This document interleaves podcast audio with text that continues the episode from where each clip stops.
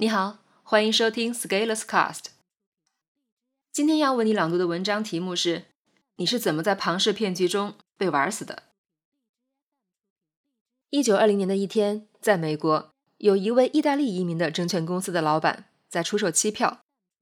期票有这样一个承诺：每张期票面值一千美元，可以在九十天以后，在该证券公司或者任意一个银行支取一千五百美元。三个月。百分之五十的回报率，相当于年化百分之两百的投资回报。这位老板凭什么敢这样发期票呢？那个时候，老板发现有一种邮政回信礼券，这个礼券的作用是可以提前在本国预付邮费，在其他国家使用。这个礼券在欧洲只要一美分，在美国能兑换回六美分的邮票，再卖掉有五倍的利润。老板说。正因为有这样一项事业需要募集资金，号召大家买期票，他来雇佣员工大量处理此事。为了让更多人知道这件事情，老板找了媒体《纽约时报》对他进行采访。在采访中，这位老板讲述了自己的美国梦经历：移民到美国，努力工作，最后发现了机遇，并且抓住了风口，成功逆袭的故事。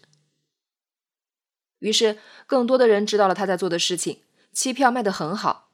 他仅仅在推出一周后就收到了一百万美元，然后这一百万美元他没有拿来去买前文说的礼券，反而是拿了一些买了别墅、某些银行的股份。那剩下的钱有没有拿来买礼券呢？也没有，因为每年发行的所有礼券加起来也就不到八万美元，所以这笔钱把市场上的礼券买完也是不够的，所以。期票换到的钱是无法用来购买邮政回信礼券，换成邮票再卖掉的。于是，发行期票时说的任务其实就无法实现了。而期票三个月是要兑现的，但是这位老板的厉害就在于，他压根就没有想到买回信礼券，直接把新投资者的钱拿来支付旧投资者的利息，而且他的兑现还特别守时，甚至提前四十五天就兑现了。这位老板的名字叫做查尔斯·庞氏 （Charles Bonzi）。我们今天的庞氏骗局就以此人命名。那最后问题是怎么暴露的呢？有一名波士顿环球邮报的记者对庞氏的问题进行了调查，但是第一次质疑文章发表后，并没有产生实质影响，因为庞氏在继续按时按点兑换机票。记者继续深挖，发现庞氏有犯罪前科。而且指出庞氏不可能解决所有人的资金兑现问题，又发了一篇大新闻。看到新闻后，庞氏拿着两百万美金逃跑了。他跑到一个赌场，希望通过豪赌一把赢一大笔钱，用来支付投资者。但是他失败了。不久，事情败露，公司倒闭，庞氏被捕。在法庭上，庞氏承认他收到的钱。足够买一点八亿张邮政礼券，但是办公室其实就只有一两张，当样品用的。庞氏根本就没有用钱买所谓的礼券，就是用后面的钱来补前面人的钱。庞氏就这样在金融史上成名了，臭名。今天人们会用庞氏骗局来代指各类传销活动。在传销活动中，先进入的投资者的回报不是来源于商业利益，而是来自那些新加入投资者的现金。庞氏骗局其实可以进一步推广，泛指脱离经济基本面的金融市场泡沫。如果我们要看商业活动，总是会涉及到一点点庞氏的结构在里面。商家想要把自己的产品卖出去，总是要找到更多的人购买，这是商业的一个基本动作。而这个动作也会产生利润。找人买单是现实生活中的普遍存在的逻辑。不管你生产什么产品或者提供什么服务，总是要有人或者机构把这些产品或者服务给真正的消化、消耗、消费掉。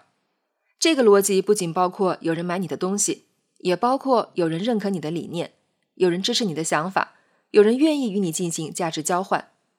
即使在政治上的水可载舟，亦可覆舟。也是这个道理，经济的基本面也就在这里开始分野。一，如果这些产品服务的确被人使用消费，这就是经济行为产生的利润，这是依托于经济基本面的。二，如果这些产品服务并没有被人使用消费，只是卖给了一些中间商，中间商又继续卖给下一家，持续下去，一直没看到最终谁是使用者或者消费者。对第二种情况，已经是庞氏的开始了。这是绝大多数利润取决于先到者把手中的货卖给接下来的新投资者能力，而不是取决于终端消费者的购买和使用。所以，当最终没有新的投资者接手的时候，就崩盘了。所以区别就很明显了：你的东西到底有没有人在用，在最终的环节中把价值兑现了。就像你是否真正去买了邮政礼券兑换回来，是庞氏骗局的核心判断依据。但是商业上，人们总是想把商品卖得更多，所以希望有更多的新人来加入，好卖出手头的东西，以便从中获利。这样本身就会自发形成泡沫，这是很难避免的。到今天，仍然有许多庞氏骗局存在在生活中，而且形式多样，以至于我们无法意识到。庞氏骗局有一个重要的关键，就在于利润的获取并不是来源于最终环节的商业收益，而是来源于新人的钱来补旧钱，从而产生泡沫。想一下微商时代，各大代理批发面膜，那些一天赚几十万的，并不是因为真正把产品卖给了消费者，而是有下一级代理大量进货，直接给钱。下一级进货的原因也未必是有消费者要购买。而是仍然会有下下一级的代理继续买单。等到最后一级代理的时候，可能卖不出去，没有消费者购买，于是就压货了。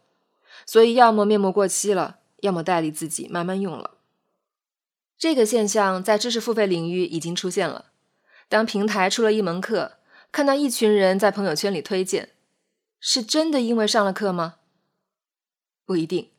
除了帮朋友忙推荐课程以外，还有一方面原因是，如果你在某人的推荐下买了课以后，推荐人可以拿到一半甚至更多的分销提成，然后你自己在买课以后就一定会听吗？也不会，你会再分享出去，期待把自己花的钱赚回来。到最后，有谁真正认真听课、付诸行动了？可能非常少。大家更热衷的是，当某大咖出了一门课。自己在第一时间买下来，获取一个分销链接，在自己的社交圈发出去，让后来的人交的钱分一半到自己的收入上，完成一次变现。所以最后可能是一门课程的真正价值是没有通过学习和行动兑现的，大家只是把这门课当成可以兑现的期票，后买的人的钱转移到了先买的人的口袋里，这其实就是脱离经济基本面的泡沫了。在这个时代，有人炒房，有人炒菜，有人炒币，还有人炒课。再往前推一步，如果我们认可知识要通过实践产生价值，那把知识的概念偷换成知识通过分享产生价值，其实也是一种庞氏骗局了。当我们看到一个理念的时候，如果我们通过持续行动把理念践行内化掌握。这相当于一个经济的基本面的行为，但是总会有一些人告诉你，你把这个知识分享出去，只要你能教会别人，那么你就会了。这不就是后来者的投资变成了先来者的利润的模式吗？别人是怎么学会了呢？那自然就是别人继续把这些知识分享出去呀，然后这个知识就被当成了金融产品，没有人最终践行，都是在分享给其他人。这是这个时代的分享议政。分享诚然是好事，但是不要得了分享病，自己搞不定，你分享出去就搞定了，这就是以其昏昏，使人昭昭。最终极的庞氏骗局就是直接玩钱了，开一个盘口，发一些理财产品，用后来的人的钱支付前面的人的利息，然后平台上的钱多了，还能拿来乱花。管他死后洪水滔天，要哭进了警察局再哭好了。前几年的三 M，最近的一租宝、钱宝都是庞氏骗局崩盘的例子。而且更有意思的是，人们明明知道要崩盘，但是仍然要玩，因为都相信自己是跑到前面的那一个。所以，当年三 M 崩盘的时候，说我们重新开始新一轮玩法，仍然有很多人支持，因为觉得自己可以是那个跑得最快的。为什么庞氏骗局那样吸引人？人们总是预期完全不现实的回报，所以当有人给你承诺百分之五十的收益率的时候，你根本就不会管这个风险有多大，你看中的是别人承诺的利息，别人看中的是你的本金。但是庞氏骗局总是会遇到瓶颈的，不可能无限膨胀，所以总会有某个时刻崩盘，从而形成雪崩的壮观景色。而这个雪崩就是每一片雪花堆积在一起的。但是也不能怪普通的参与者，毕竟他们只能看到钱嘛。我们要做什么？我认为核心不在于你是不是通过参加庞氏骗局赚到钱，而在于当你持有一种信念的时候，这个信念在你的一生中最坏的情况会让你有多惨。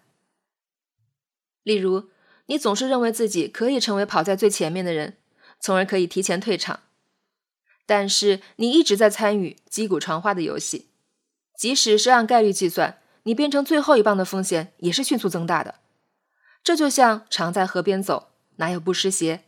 经常坐飞机，总会要晚点。而到时你可能在麻痹大意的状态下，一把赔光了所有的积蓄，于是你只能从头再玩了。但是当你赚习惯了后来者的钱，你的心态就会毁掉，再也无法踏踏实实的做一些经济基本面的事情。我认为信念层面的侵蚀。才是庞氏骗局对我们最大的危害。当你不再相信一些事情的时候，你必然也无法过上由这些信念带给你的生活了。只是那个时候一定要记得，是什么把你带到了这个地方。本文发表于二零一八年一月十二日，公众号持续力。咱们明天见。